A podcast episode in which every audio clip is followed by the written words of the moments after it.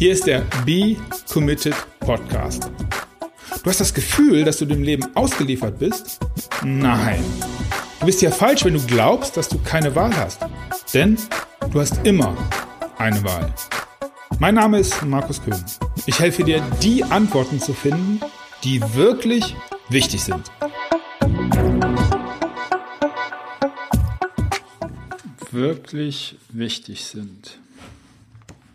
Willkommen zur Episode 38 und zum ja, dritten und letzten Teil des kleinen, ja, wie soll ich sagen, Specials zum Thema des 90-Tage-Journals.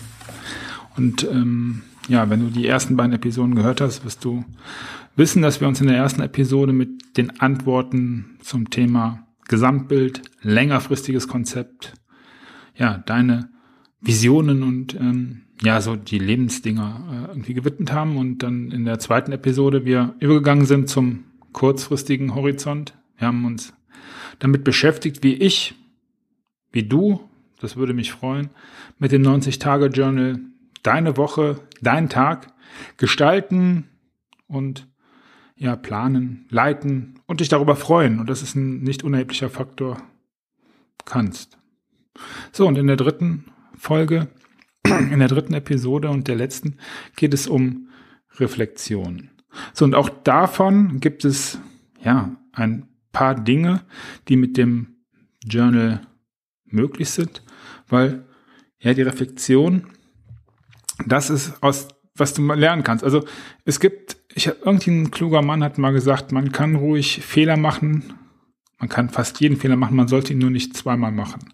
Ja, und die Reflexion hilft mir, zurückzuschauen, um rauszufinden, was ist denn da so passiert? Was war in der letzten Woche, was war im letzten Monat und was war im letzten Quartal, was richtig gut lief, was nicht so gut lief, was ich verbessern darf und wo es vielleicht nicht richtig gut lief, vielleicht sogar richtig grottig, aber ja, zu dem Zeitpunkt, an dem die Entscheidung gefallen ist, lagen einfach keine anderen Informationen vor und die Entscheidung war zwar am Ende nicht erfolgreich, also sie hat nicht zum Erfolg geführt, kann aber deswegen dennoch gut gewesen sein. Ja, und sowas kriegst du nur raus, wenn du über dich nachdenkst, beziehungsweise mal, ja, aufschreibst, was denn da so passiert ist und reflektierst.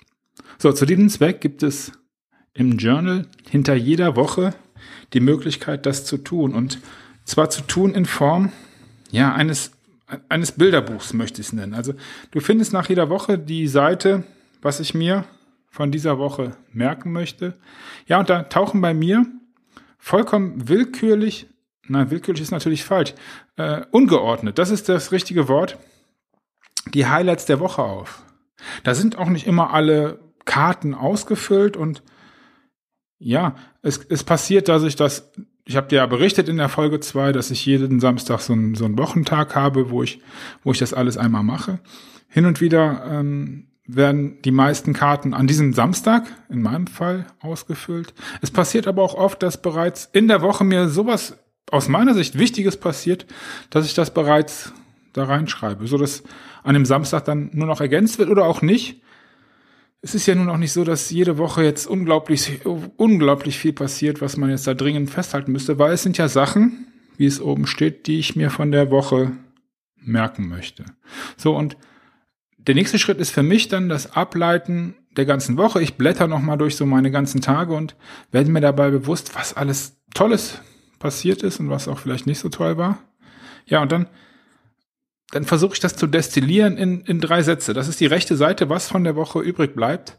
Und ich überlege mir, wie würden meine drei Sätze der Woche lauten, wenn ich sie formulieren müsste. Und ich lege mir das auf, dass ich sie formuliere, weil das nochmal eine Menge klar macht.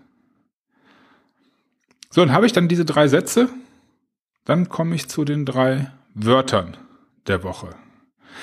All das, was mir in der gesamten, und das sind sieben mal 24 Stunden, das ist eine Menge Zeit, die da so passiert ist. Und man meint ja immer, wow, eine Woche wieder vorbei, nichts passiert. Aber wenn du dir dann deine Aufzeichnung mal durchsiehst, wirst du sehen, was alles an unglaublich vielen, vielen Dingen so passiert ist. Ja, und all das werde ich dann und versuche ich dann immer in meinen, ja, Worten der Woche zusammenzufassen. Das sind drei Worte, die äh, du übrigens von mir auch immer gerne mal, äh, du kriegst sie bei Facebook, du kannst sie bei Instagram was weiß ich. Ist auch gar nicht so entscheidend. Du kannst ja auch über den Newsletter bekommen.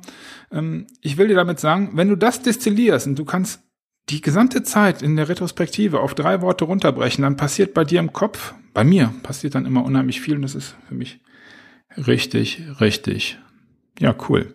So, und zu guter Letzt hast du dann noch einen Punkt, der ist als Platz für Bilder gedacht, die ich behalten möchte. Und hier, ähm, du erinnerst dich vielleicht an die erste Episode, da haben wir über Strzelecki gesprochen. Und bevor ich jetzt da hingehe, möchte ich dir noch mal kurz näher bringen, dass das genauso dann halt in meinem Monatstag, den ich habe, da nehme ich mir jeden Monat einmal vier Stunden, wo ich über nichts anderes nachdenke, wie der letzte Monat war, wie der nächste Monat werden soll, wo ich also unter anderem auch mein, mein Journal dann halt für den nächsten Monat ja, baue.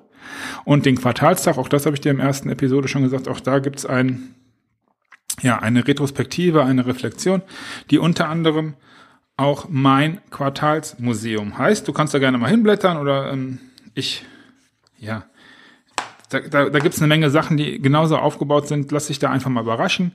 Ähm, ich freue mich tierisch, wenn du da angekommen bist und mir ganz am Ende einmal sagst, wie ist der das Quartal für dich gelaufen und was passiert da ganz am Ende. Die Quartalsdaten beziehungsweise die Quartals-PDFs sind auch die einzigsten, die ich nicht öffentlich für dich ins Netz stelle. Ganz einfach, weil ich fürchte, dass ja, ich glaube, das kann man erst wirklich einmal machen, wenn man das äh, komplett durchgebaut hat. Ansonsten ergibt das relativ wenig Sinn. Möchte aber dennoch mit dir teilen, was diese komischen Bilder auf sich haben und was ich mit dem Quartalsmuseum meinte. Ja. Episode 1, kurze Rückspulung oder holst dir kurz in Erinnerung, da habe ich von John Strzelecki gesprochen. Das hatte zu tun mit dem ZDE, Zweck der Existenz und das hatte zu tun mit den Big Five for Life. Ja, und ähm, mich haben seine Bücher so inspiriert und ähm, dass ich alle gelesen habe, oder zumindest glaube ich, dass ich alle gelesen habe. Kann sein, dass irgendwie äh, unter einem Pseudonym ich das nicht mitbekommen habe. Eins handelt davon, von einem wunderbaren Menschen. Auch das ist ein inspirierendes Buch, aber das will ich ja gar nicht erzählen, der gesagt hat, man soll sich sein Leben am Ende durchaus mal vorstellen wie ein Museum. Und ja, das möchte ich kurz mit dir besprechen oder dir sagen, was mich daran fasziniert. Und dann wird dir, wenn du mich ein bisschen kennengelernt hast, auch klar, warum dieser Punkt in meinem Journal ist. Stell dir dein Leben vor wie ein Museum voller Bilder. Alles, was dir jeden Tag passiert, was du tust, was du an guten Sachen denkst, was du an beschissenen Sachen denkst und tust, wo du hilfst, wo du Menschen inspirierst, wo du Menschen ja hilfreich bist oder auch nicht, das Gegenteil. Es wird alles in Bildern festgehalten und jetzt stell dir vor, dass du am Ende deines Lebens durch dieses Museum läufst. Du kannst beginnen mit deinen ersten bewussten Erinnerungen. Bei mir so, ich weiß nicht, 1975 vielleicht mehr so kindlich und ohne, aber dennoch da. Aber jetzt nicht so aktiv, wie ich das glaube, heute tun zu können. Ja, und so zieht sich das dann halt durch und dann hast du dann in deinem Museum vielleicht Jahreszahlen, vielleicht sogar Monate, wenn du das wirklich ähm, gut erinnerst. Sicherlich ein Jahrzehnt.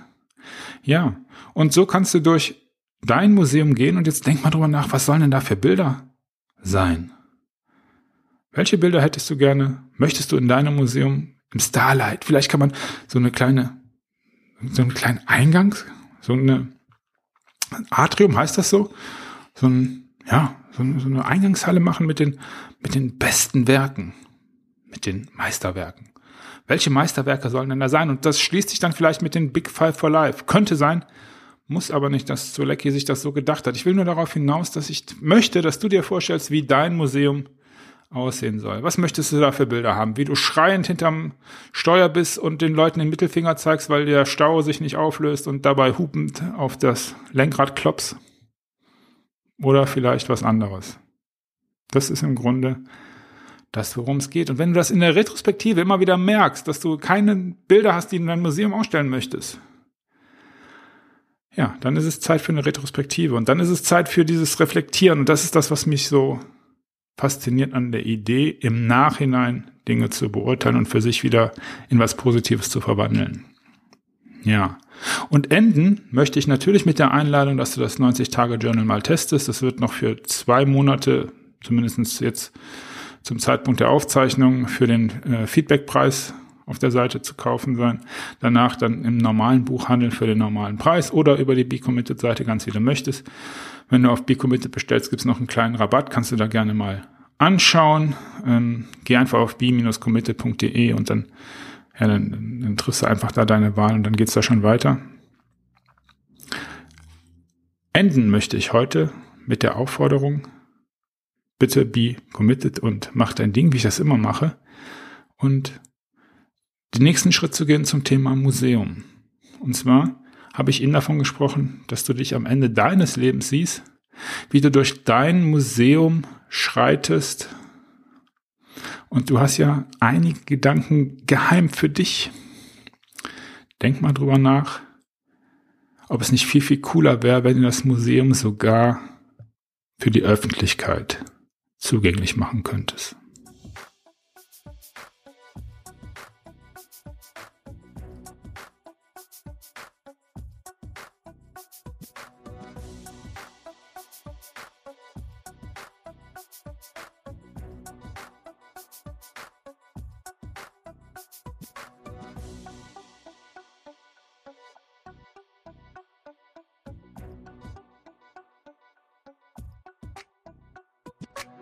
Du hast es satt, alleine nach Antworten zu suchen? Dann mach es wie die, die es wirklich ernst meinen. Geh auf becommitted.de und dann triff deine Entscheidung.